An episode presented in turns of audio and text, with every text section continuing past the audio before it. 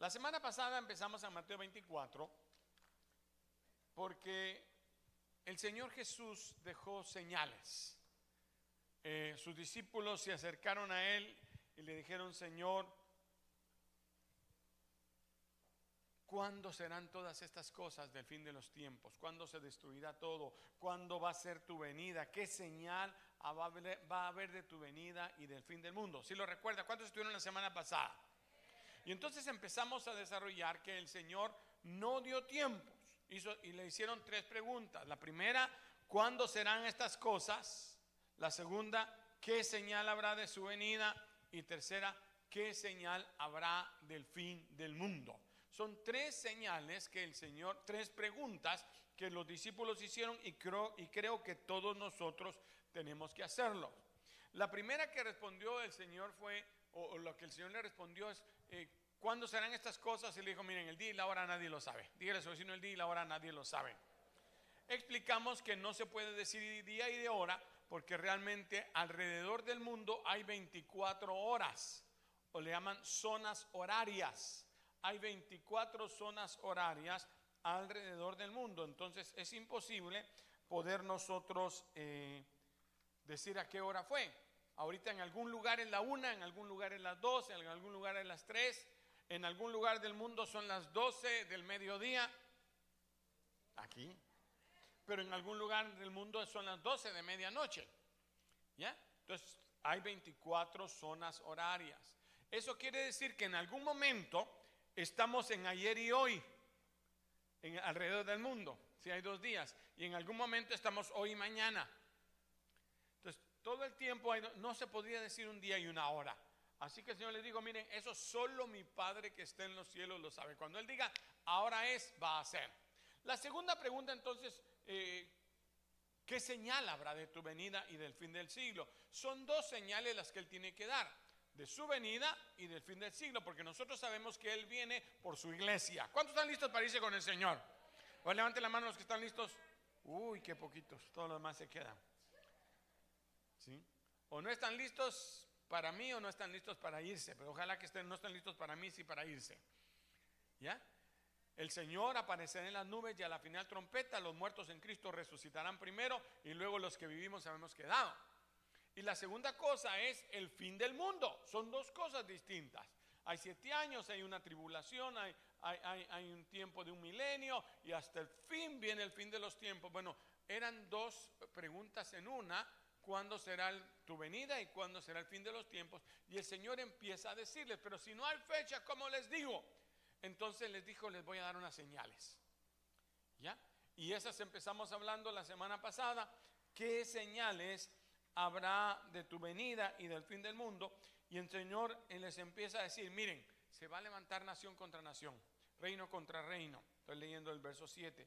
Habrá hambres, pestilencias, terremotos en diferentes lugares. Y explicamos la semana pasada cómo se han ido aumentando cada una de ellas. Cómo este siglo o estos últimos siglos eh, eh, han sido con más guerras, con más pestilencias, con más hambre. También hay más gente. Pero de todas maneras nos está indicando que eh, desde los tiempos de Cristo hasta ahora, cada, han habido 13 años de guerra por cada año de paz. O sea, 13, simplemente ha habido un año de paz cada 13, cada 14 años. Eso quiere decir que se ha aumentado totalmente la guerra. No me voy a meter a repetir la semana pasada. Pero ahora vamos a ir al versículo número 13. Va a ir conmigo entonces, por favor, a San Mateo 24, 13. Si no oyó la semana pasada, puede verlo en las páginas, busque ahí la del domingo pasado. Dice, más el que perseverare hasta el fin, más el que perseverare. Oiga, hay que perseverar. Por favor, toque a su vecino y dígale, hay que perseverar. Perseverar significa tienes que seguir adelante a pesar de. Perseverar no importa que pase tiempo, tú tienes que estar preparado. No importa qué cosas pasen, no importa qué tan animado estés, tú persevera.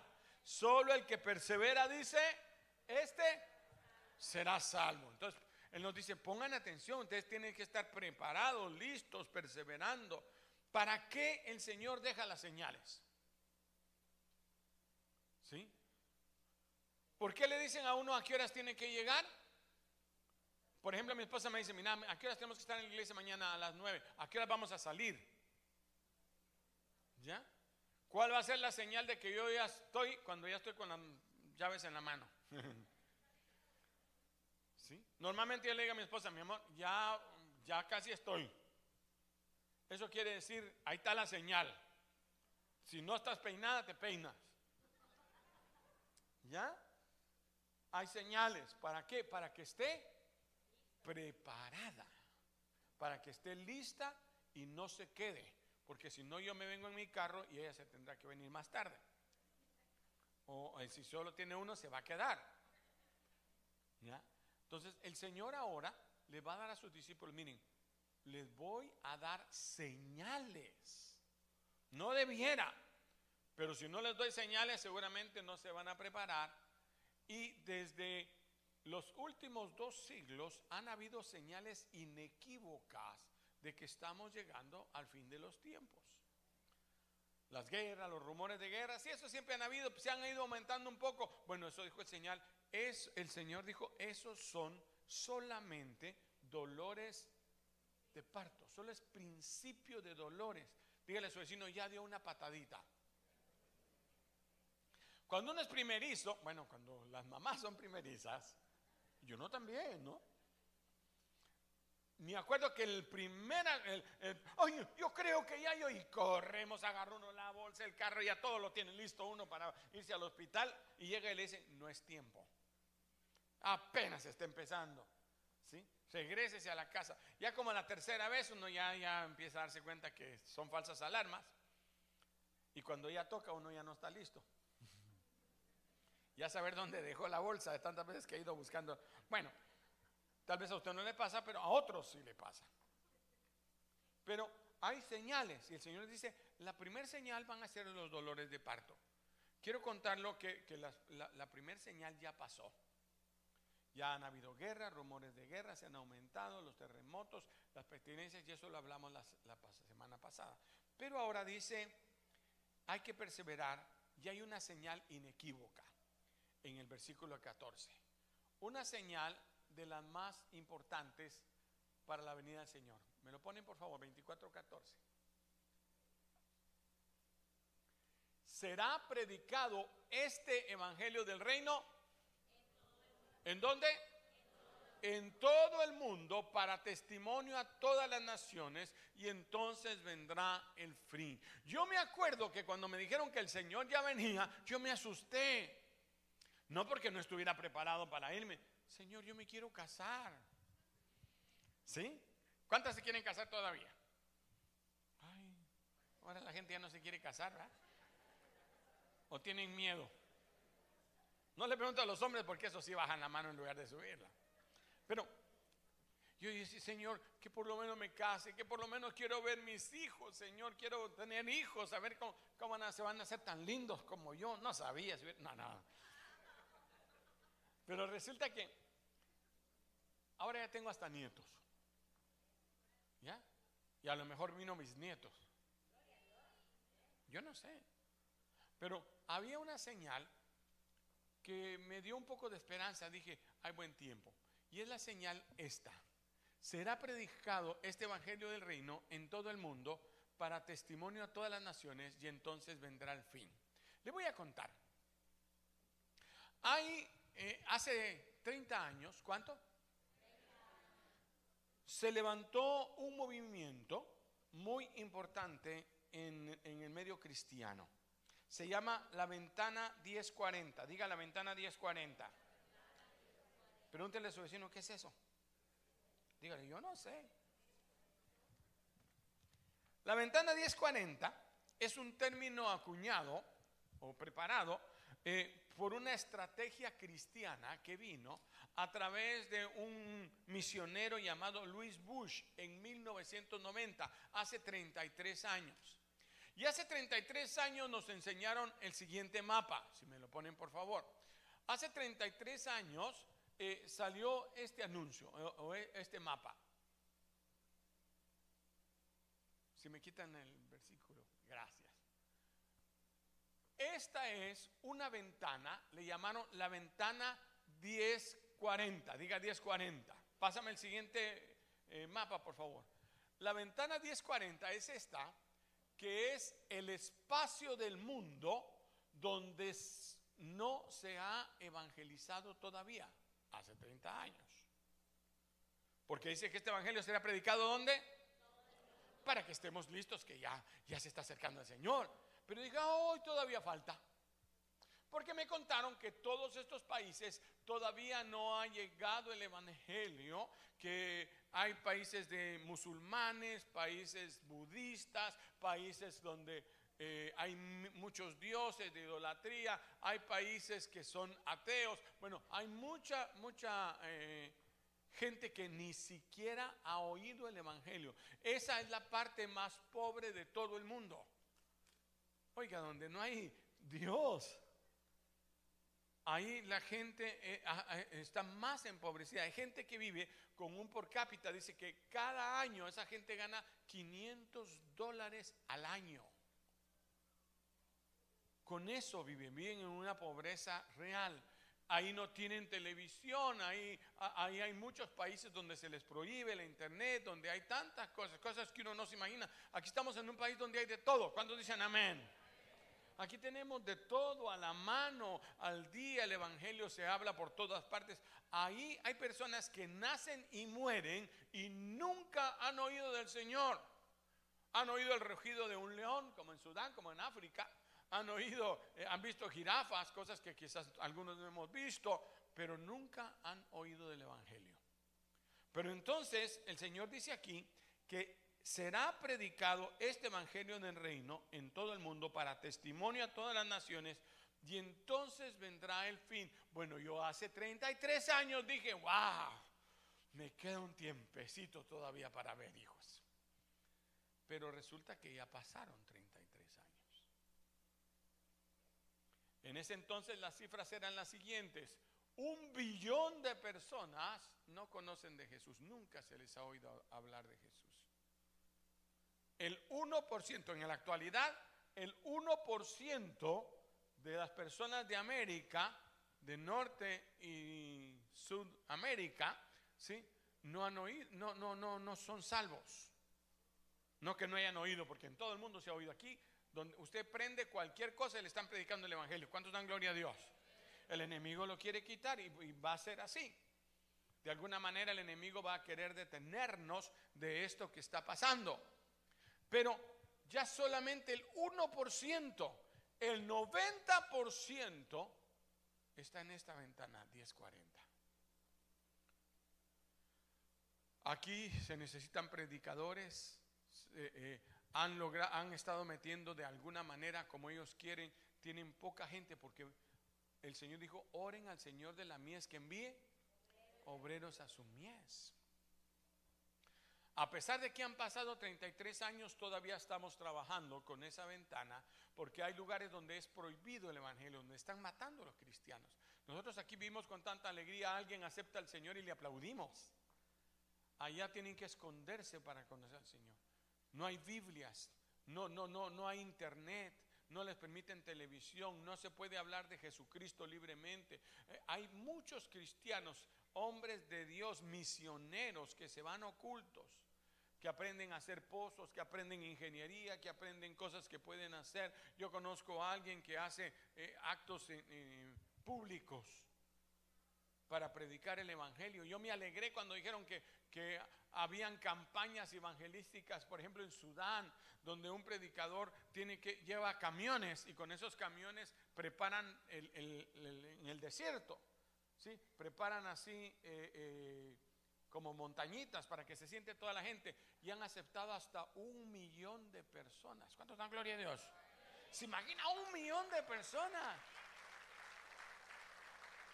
Y yo dije, wow, así rapidísimo, estamos ya el Evangelio está llegando. Me dijeron, hermano, la última noticia, China es el país del mundo donde más gente está aceptando ahorita. Wow, dije, gloria a Dios, hasta que me enteré que era un billón o dos billones, con B.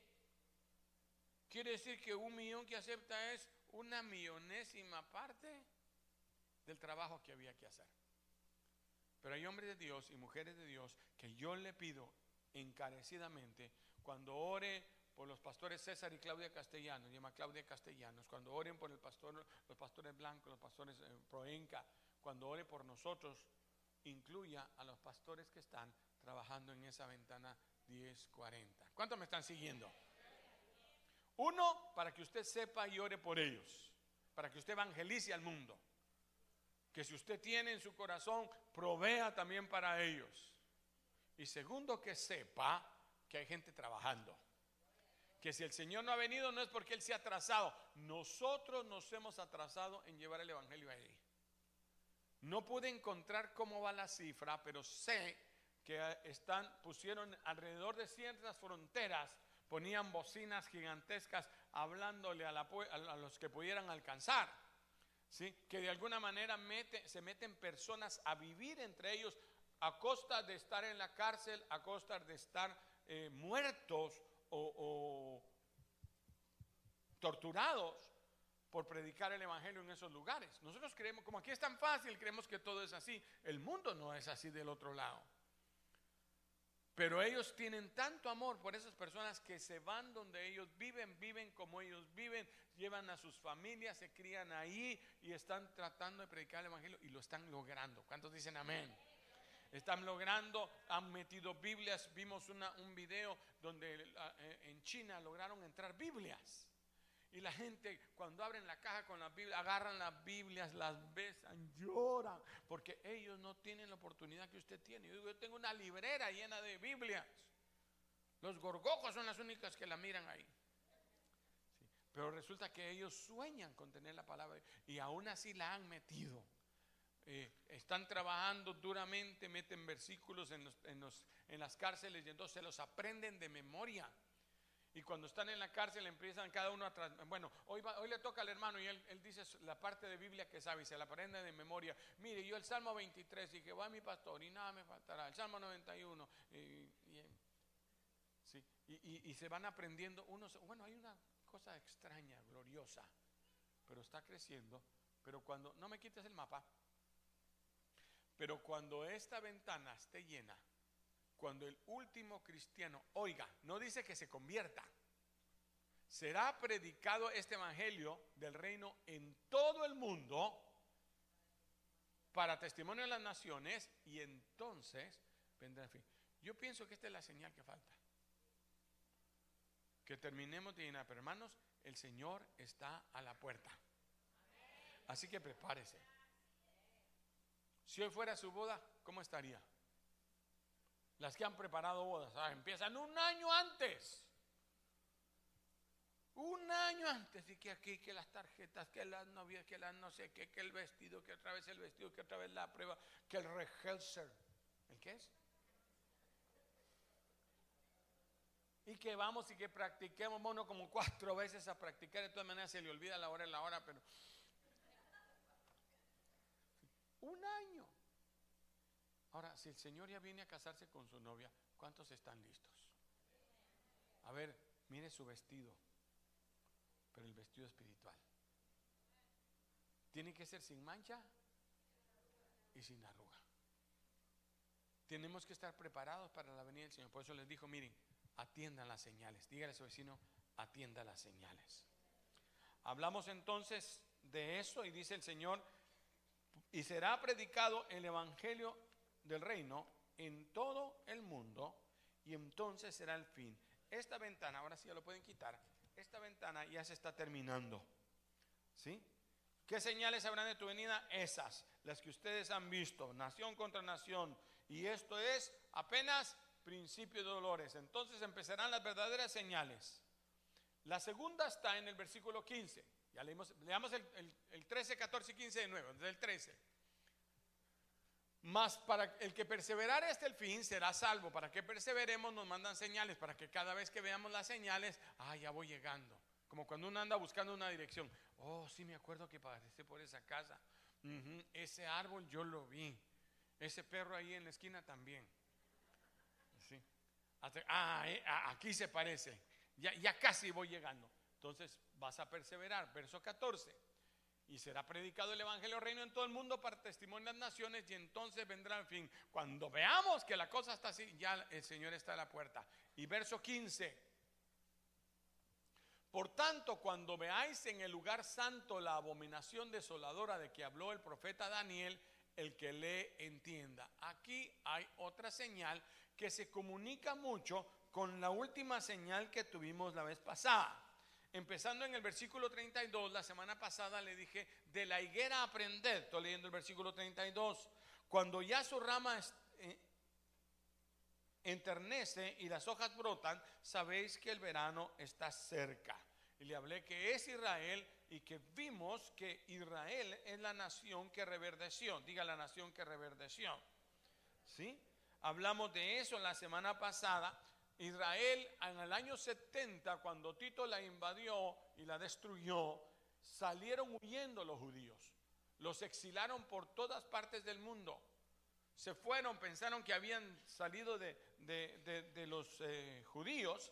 Y entonces eh, en el año 135, en el año 135, los romanos, para desaparecer a Israel, le cambian el nombre y le ponen Palestina. No querían que se hablara más de Israel, así que Palestina.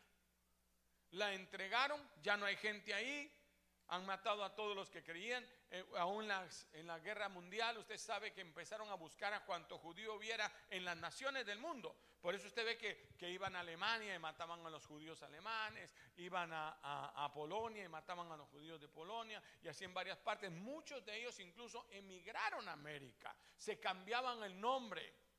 ¿Sí? para que no reconocieran que eran judíos, pero se metieron entre las naciones. Y en el año 135 cambian el nombre, le ponen Palestina, queriendo borrar todo. Desaparece la nación de Israel, hasta que en el año 1948 hay una proclamación de independencia, hay una proclamación donde las Naciones Unidas le entregan a Israel la tierra para que vengan. Ellos pensaron que iba a ser un grupito, 20 pelones que iban a llegar allá, pero resulta que empiezan a llegar a Israel.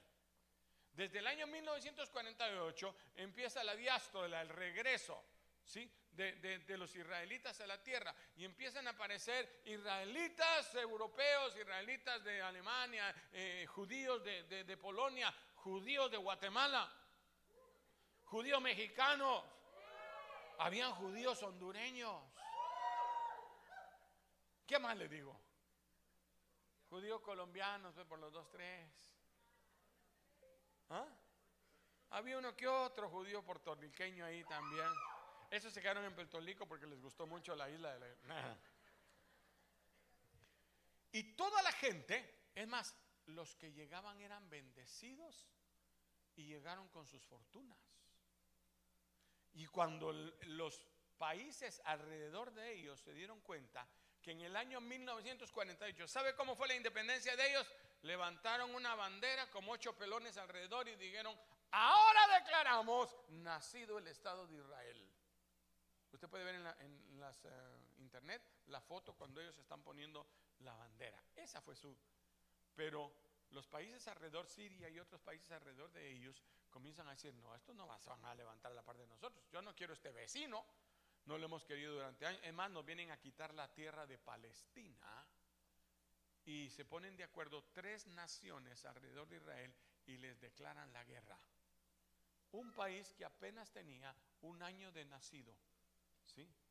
Un país que apenas empezaba, que ni se entendían, porque uno hablaba español, otro hablaba inglés, otro hablaba chino, otro hablaba alemán, otro. Entonces, ¿qué idioma conocemos? Bueno, mi papá me enseñó el árabe. Mi papá me enseñó el hebreo. ¿Cuál idioma hablamos? Hablemos hebreo. Y lo que se consideraba una, lengua muerta comienza a renacer. Diga renacer cuando veáis que sus hojas se ponen verdes y están renaciendo, sabed que el verano se acerca. Oiga lo que le estoy contando. Y entonces Israel se ponen de acuerdo todos y se entendieron a través, mire, agarraban sus manuscritos que estaban escondidos, ellos los tenían ahí y, se hablaban por esos idiomas. No entendían el idioma, pero le decían, mire lo que dice aquí en hebreo, mire lo que dice acá, cada uno en su lengua natal Y, y así se comenzaron a levantar y ganaron la guerra llamada la guerra de los seis días. ¿Cuánto dan gloria a Dios? Las Naciones Unidas le dio eh, una franja, que le conté la semana pasada, y le dio como capital Tel Aviv. ¿Ya? Pero ellos decían, no, nuestra capital es Jerusalén. Pero no, no va a ser así. Así que ellos son invadidos y toman por asalto la ciudad vieja de Jerusalén. Y empiezan a declarar Jerusalén en nuestra ciudad. Y desde entonces empieza el pleito entre los palestinos, entre los que les habían regalado la tierra, y los hebreos que viven ahora en Israel. ¿Cuándo me están siguiendo? Hasta el año de 1967, diga 1967, en esa guerra ellos reclaman Jerusalén y la ganan. Y desde entonces ellos han proclamado que su eh, capital iba a ser Jerusalén.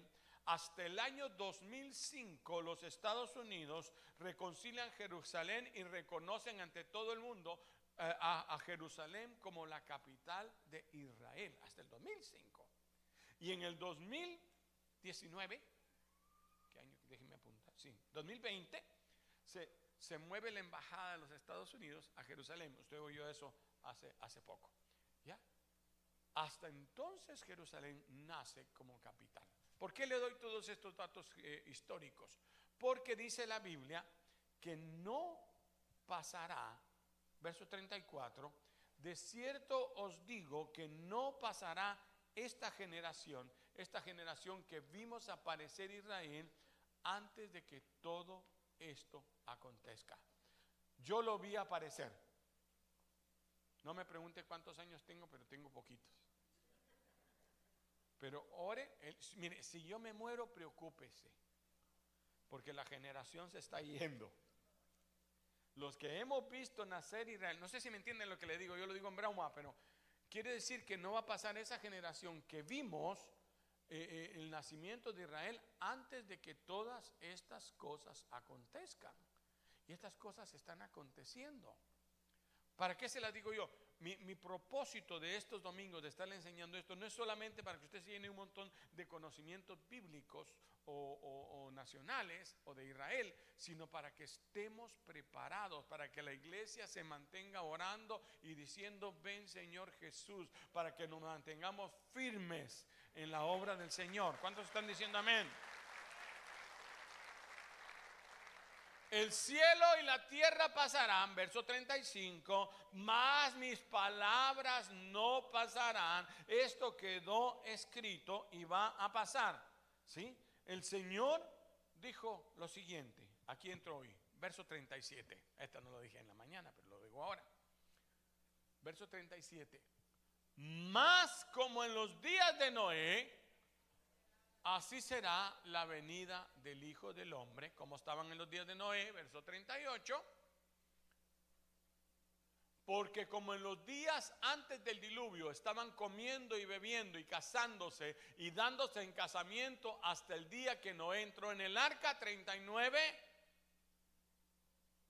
y no entendieron hasta que vino el de novio y se los llevó a todos, así también será la venida del Hijo del Hombre. ¿Qué dice? Dice, todo va a seguir igual. La gente se va a estar casando, dándose en casamiento, comiendo, disfrutando. Pues yo estoy bien y a mí me gusta esto, a mí me gusta aquello, que los colores, que los géneros, que las, lo que quieran decir. Y no se van a dar cuenta que el tiempo se está acabando que nos van a entretener o quieren entretener al mundo en otro montón de ideas y, de, y, el tiempo está corriendo. hasta que sea el momento. Por eso dijo el Señor a la iglesia, atiendan las señales. Porque no entendieron hasta que vino el diluvio. ¿Le hablo un poquito del diluvio? 120 años pasó Noé hablándole a la gente. Él construye en tierra una arca, un barco. gigantesco que no tiene forma de barco. Es plano, es cuadradote. Si usted va alguna vez a Ohio, Ohio, pegado a Ohio, hay un museo que, eh, que, es el arca de Noé. Hicieron un arca de Noé de manera eh, lo más parecido a la Biblia posible. Eh, tamaño real, medidas reales, ingenieros, usaron geólogos, usaron de animales, usaron de, de, prehistóricos, historiadores. Bueno, hicieron el arca exactamente como creen que fue el arca de Noé. Y ellos explican que la forma que tuvo el arca era imposible de hundir, que los transatlánticos más modernos ahora han copiado de esa forma porque es imposible, aunque le hubiera dado las vueltas que tiene, la forma que tenía ese barco es imposible. ¿Cuántos me están siguiendo? Luego calcularon la cantidad de animales y todo que podían meter y ahí usted entra y puede ver animales dentro del arca. Es, muy natural, usted entra y, puede ver eh, dónde guardaban la comida, dónde estaban hasta serpientes, dónde, dónde tenían los distintos... Es, muy lindo. Dicho sea de paso, a mí cobras el anuncio ahí con los de... Pero mientras Noé hacía todo eso, la gente se burlaba de él se iban a reír de él, como se ríen hoy de nosotros. ¡Ah! Que no sea ridículo cómo va a llover, nunca ha llovido de arriba para abajo, siempre llueve de abajo para arriba, porque así era en aquel entonces, dice que subía un vapor y regaba la tierra. Ahí los geólogos dijeron, sí, de repente hubo un, un, estruendo que se rompieron las cortezas y salió el agua, porque dice literalmente la Biblia, y las fuentes de abajo y las fuentes de arriba se abrieron en un día. O sea que llovió, pero también salió agua de debajo de la tierra, tanta agua que inundó la tierra. ¿sí? Pero eso fue rapidísimo. Cuando se rompieron las fuentes, entonces se creen que es cuando se, hicieron los continentes. Esto es para los que les gusta ser más picuditos. ¿sí? Ahí es donde crecieron los, continentes. Si usted hace una jugada con, con, Groenlandia, por ejemplo, usted puede darse cuenta que en algún momento Groenlandia es como un rompecabezas. Si usted une el rompecabezas, quedan cabalitas las piezas que en algún momento estuvieron unidas. Entonces ellos creen que la Tierra era como más chiquita y de repente de tanta agua se explotó y se fueron separando. ¿Para qué me cuenta todo eso, hermano? Para que sepa que hubo una señal segura. Y 120 años pasó Noé construyendo el arca. Yo decía, no, nada va a pasar, no es ridículo que los cristianos tan locos. No, mejor vivamos, comamos y bebamos que mañana moriremos. Se casaban y se daban en casamiento, hacían todo. Dice que empieza a ver, todo era perversión. Génesis 6, este, este versículo no te lo di, mi hija, pero lo voy a leer yo. Génesis 6, 1. Ah, bueno, el 5 leo. Dice, y vio Jehová que la maldad de los hombres era mucha en la tierra. Oiga lo que dice, como en los días de Noé. ¿Se acuerda la señal? ¿Cuál era la señal? Como en los días de Noé. ¿De qué señal estoy hablando? Del arca, como vaya. Oiga cómo era. Biblia. Y vio Jehová, verso 5, que la maldad de los hombres era mucha en la tierra y que todo designio del pensamiento del corazón de ellos era, ¿cómo está la tierra? Hermano, la tierra está terrible. Que no me oiga nadie, pero están.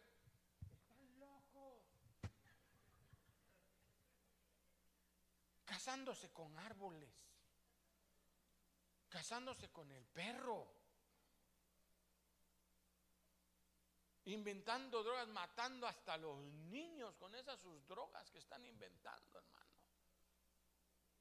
Y más locos todavía los que se las toman. Porque todos sabemos el daño que causa, todos, todos. Yo me acuerdo que cada vez que yo fumaba me decían, y no sabe que, el cigarro da cáncer, sí, pero, pero no a mí. Te lo están diciendo, lo estás viendo. El que toma sabe que, eso lo va a enviciar, que lo va, pero hay algo que está pasando en el mundo que nos está llevando a la perversidad de la gente, a matar, a robar, a adulterar, a pecar, a, a, cambiar. Se burlan de las cosas de Dios. Bueno, usted lo está viendo en las noticias. Como en los días de Noé. Y dijo Dios, el corazón del hombre, estoy leyendo aquí, que la maldad de los hombres era mucha en la tierra y todo designio del pensamiento del hombre era solo de mal. Verso 11, y se corrompió la tierra delante de Dios y estaba la tierra llena de violencia. ¿Sabe cuál es el juego que están agarrando por ahí, por los países de aquí y a lo mejor aquí en Texas? Que miran a un viejito y, van a probar si lo pueden noquear de un golpe. Ese es su juego. Este viejito se mira frágil. se murió el viejito. Pasan disparando al azar. A ver quién se muere. Hay violencia sobre la tierra. Matan por matar. Matan jugando matan por vacile. E, e, ese bullying que hacen en las escuelas que los desesperan a ver si se matan, si, si, ellos son los jóvenes. Nunca se ha oído que alguien entrara en una escuela a ametrallar, hermano, a matar a todo mundo. Y ahora, ahora tienen que estar hasta con policía en las escuelas. Usted quiere entrar a la escuela y parece que está entrando a la prisión. Una llave aquí, su cara, su, licencia, eh, eh, usted tiene que estar registrado, eh, quién es, mire de verdad. Yo creo que es más fácil cruzar la frontera de México para acá que entrar a la escuela. De eso no voy a hablar. Verso 12. Y miró Dios la tierra y aquí estaba corrompida porque toda carne se había corrompido en su camino sobre la tierra mientras Noé trabajaba. Se ponían en fila a burlarse de Noé, jugaban como Noé, hasta el día que el Señor le dijo, entren al arca. Un día antes, me imagino, dos días antes, los animales comienzan a, a sentir, tengo que ir al arca. Hasta el burro entendió Óigame lo que digo, es de aquellos, ellos ya no me pueden decir nada, no hablo de los de ahora, que están igual. Hasta el burro entendió y con doña burra se meten al arca. ¿Cierto o no? Doña Tortuga y don Tortugo. Don Sapo y doña Zapa. Hermano de la rana, no, no. El esposo del sapo es la zapa. Y el esposo de la rana es don Rano. ¿O no es cierto? Si no me meto a darle un poco aquí de... Todos los animales. Y entraron por parejas. Y la gente está viendo ese milagro. Oh, qué domador de animales debe ser ese Noé. Va a poner un circo, don Noé. Empezaron a entrar los animales. Y la gente no vio lo que estaba pasando. Usted cuenta los milagros y dicen, eso es arreglado. Se burlan de lo que está pasando. Ah, no es que se están aprovechando, es que a la gente la tienen tonta. No, hermano, ellos. Y el burro entró. ¿Cuántos me están siguiendo hasta acá? Y la gente no vio. Los milagros ante sus ojos. Sus hijos se sanan, sus parientes se sanan y ellos no lo creen. Yo recuerdo un caso que íbamos a una mujer desahuciada de cáncer a una campaña evangelística con su hija. Y le dijo, y, entramos en, en, la campaña, nos sentamos y cuando está el predicador orando por los enfermos, ella dice, yo me sané, yo sentí un calor en mi cuerpo. Desahuciada, ya la habíamos nosotros diagnosticado con un cáncer invasivo fulminante. Y entonces la, la, la, mamá le dijo, la hija le dijo, hasta que ya no te mires a nada no lo va a creer, te vas a morir. La hija. La muchacha, la, la señora, un hueso, ya en la última etapa del cáncer. Y se empieza a engordar. Es más, se nos pasó de tueste. Miren, la señora chapudita. la llevamos ante los médicos, porque yo trabajaba en el hospital. La llevamos ante los médicos y le decimos, miren, este fue el que dimos cáncer. Laboratorio ser confundido, dijo. Así nos contestaban los médicos. Ustedes se confundieron, el señor estaba bien. Alguien diría, fueron los psicólogos las que la ayudaron. Pero la hija dice, mamá, yo lo que vi fue que aquella señora que tenía unas cuerdas en su pierna para caminar, se le iban rompiendo. Y la mujer se levantó y caminó. Eso sí lo vio, mamá. Pero no creo que tú te hayas sanado. Pasaron años, yo ya nunca más vi a la hermana. Sé que andaba predicando allá en el Story Zabal, donde nosotros vivíamos. Ella se quedó allá haciendo obra misionera. Hasta el sol de, hasta lo último que supe. ¿Ya? Pero la hija nunca se convirtió. Como hay gente que ve y no ve. Así será como en los días de Noé. Hasta el día que el Señor cerró el arca. Muchos decían, mañana tal vez, me parece bien, pero no tanto. Vamos a ver qué pasa. Cuando empiece a gotear, alguien le gritaba, aunque sea de tu falta, me agarro. Pero el Señor cerró el arca. Y las fuentes de arriba se rompieron y las fuentes de abajo. Y comienza a correr el agua. Y dice que el arca subió, estuvo un año flotando y terminó en el monte Ararat, donde está hasta hoy. Tardaron muchos años en descubrir el arca, porque estaba bajo hielo. Ellos bajaron, usted conoce la historia, hicieron su adoración, eh, siguieron la vida adelante, el arca se quedó ahí arriba, pero cuando descubren por fin que el arca de Noé está aún en el monte Ararat, en un lugar donde creo que cada siete años sí se, se mira un poco visible el arca, porque hay mucho hielo. Fueron y empezaron a, a estudiarlo, encontraron hasta uñas Yo te amo aunque no lo creas, mi hijo. Mira lo que estoy hablando de la maldad de los hombres, ¿oíste? Es que él me quita el tiempo, hombre.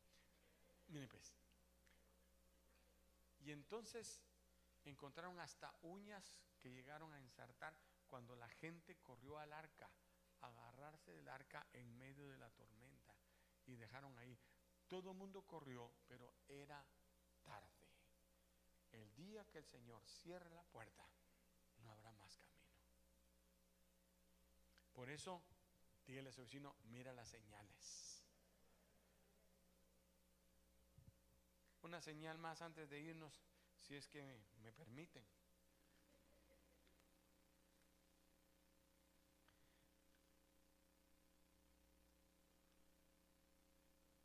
Verso 14, San Mateo. 24. Será predicado el Evangelio del Reino en todo el mundo para testimonio de las naciones y entonces vendrá el fin. Verso 15. Otra señal. Por tanto, cuando veáis en el lugar santo la abominación desoladora del que habló el profeta Daniel, el que lee entienda. ¿Se acuerda que se lo mencioné? ¿Qué quiere decir? ¿Qué quiere decir? Entonces fui a mi concordancia, donde habla de la famosa abominación desoladora. Y en Daniel capítulo 11, verso 31, le recomiendo que vayamos para allá. Ya voy terminando, nadie se angustia, yo también tengo hambre.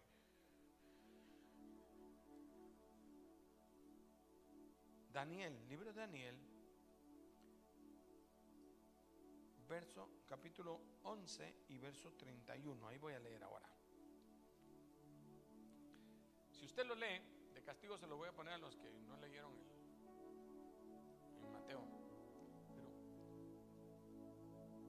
se levantará de su parte tropas, el anticristo, está hablando de eso, en el fin de los tiempos, y profanarán el santuario y la fortaleza, quitarán el continuo sacrificio y pondrán la abominación. ¿Qué?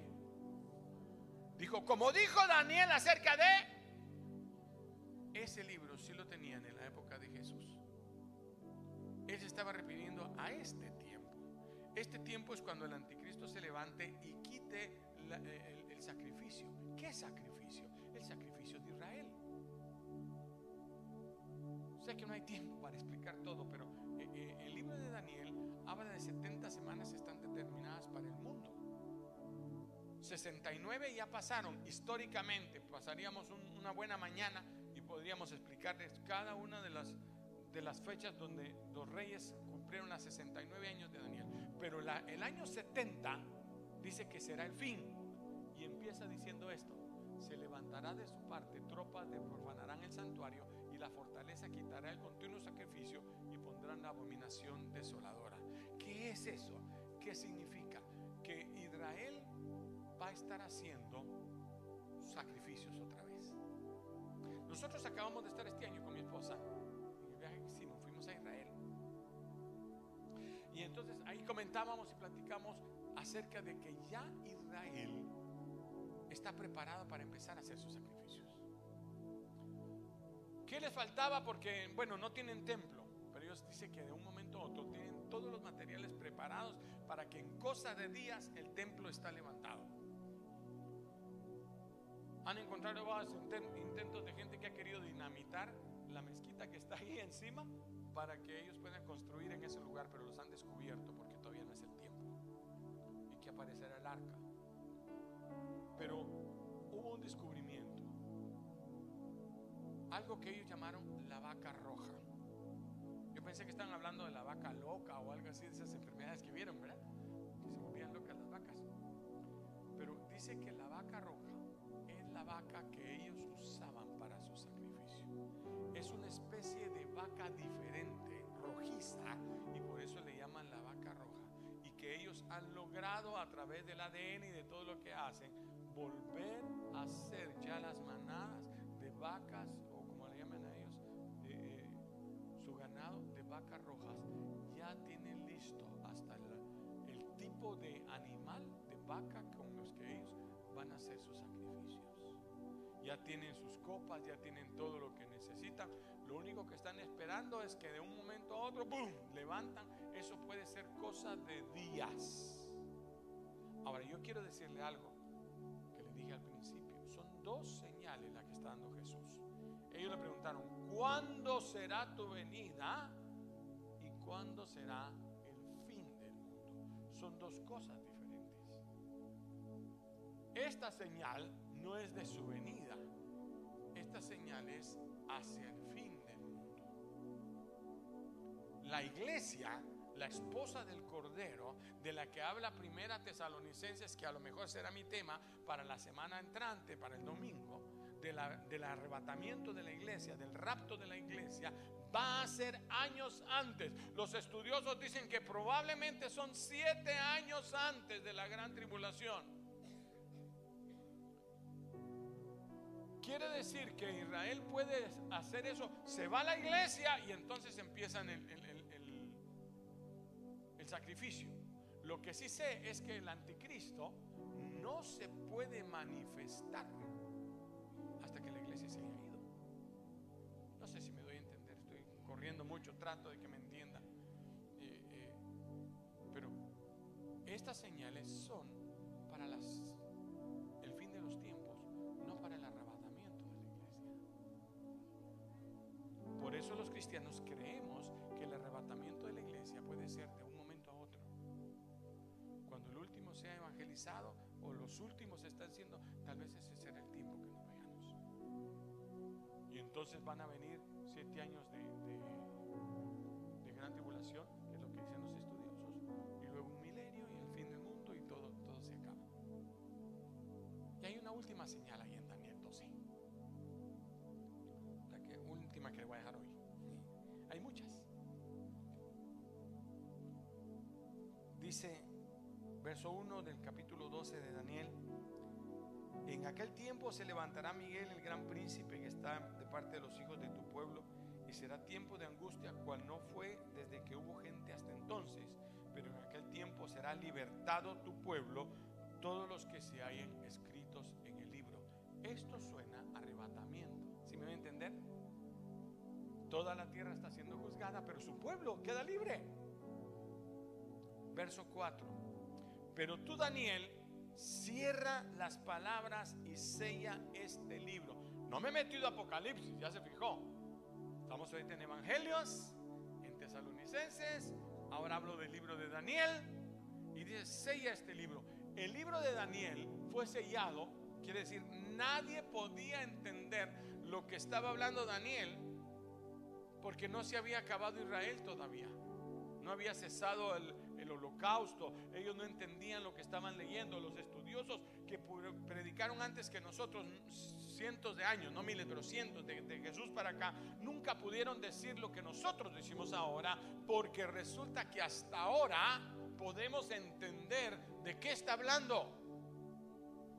Si hubiéramos dicho en los días de Noé, entendían, pero entender que esto va a pasar es porque el libro Da una clave ahí y dice, muchos correrán de aquí para allá y la ciencia se aumentará. Hermano, eso pudo haber sido antes, cualquier otra cosa. Hablemos un poquito final de esto. ¿Cómo se corría antes? Usted se paraba en la calle y miraba a alguien que se iba con su cabello.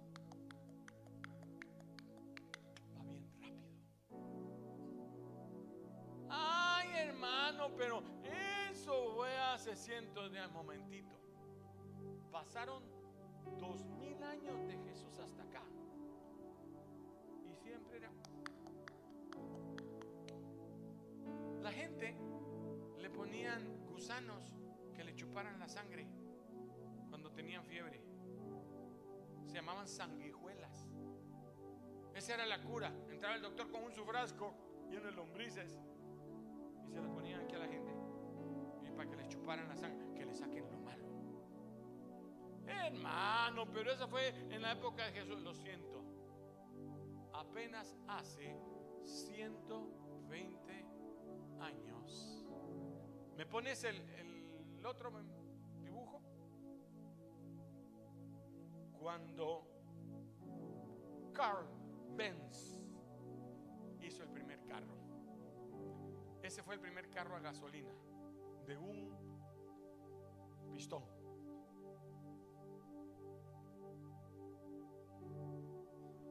Eso fue, déjeme que lo que tengo aquí apuntado exactamente la fecha porque no quiero, no quiero fallarles. Fue hace 33 años, alguien que me haga la cuenta.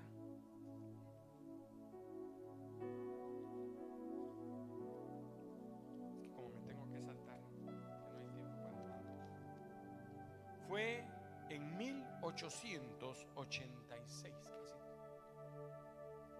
cuando sacó el primer carro. Pero estoy hablando que más o menos hace 120 años la ciencia cambió. Todo cambió. Aún que le dijera yo, hace 50 años,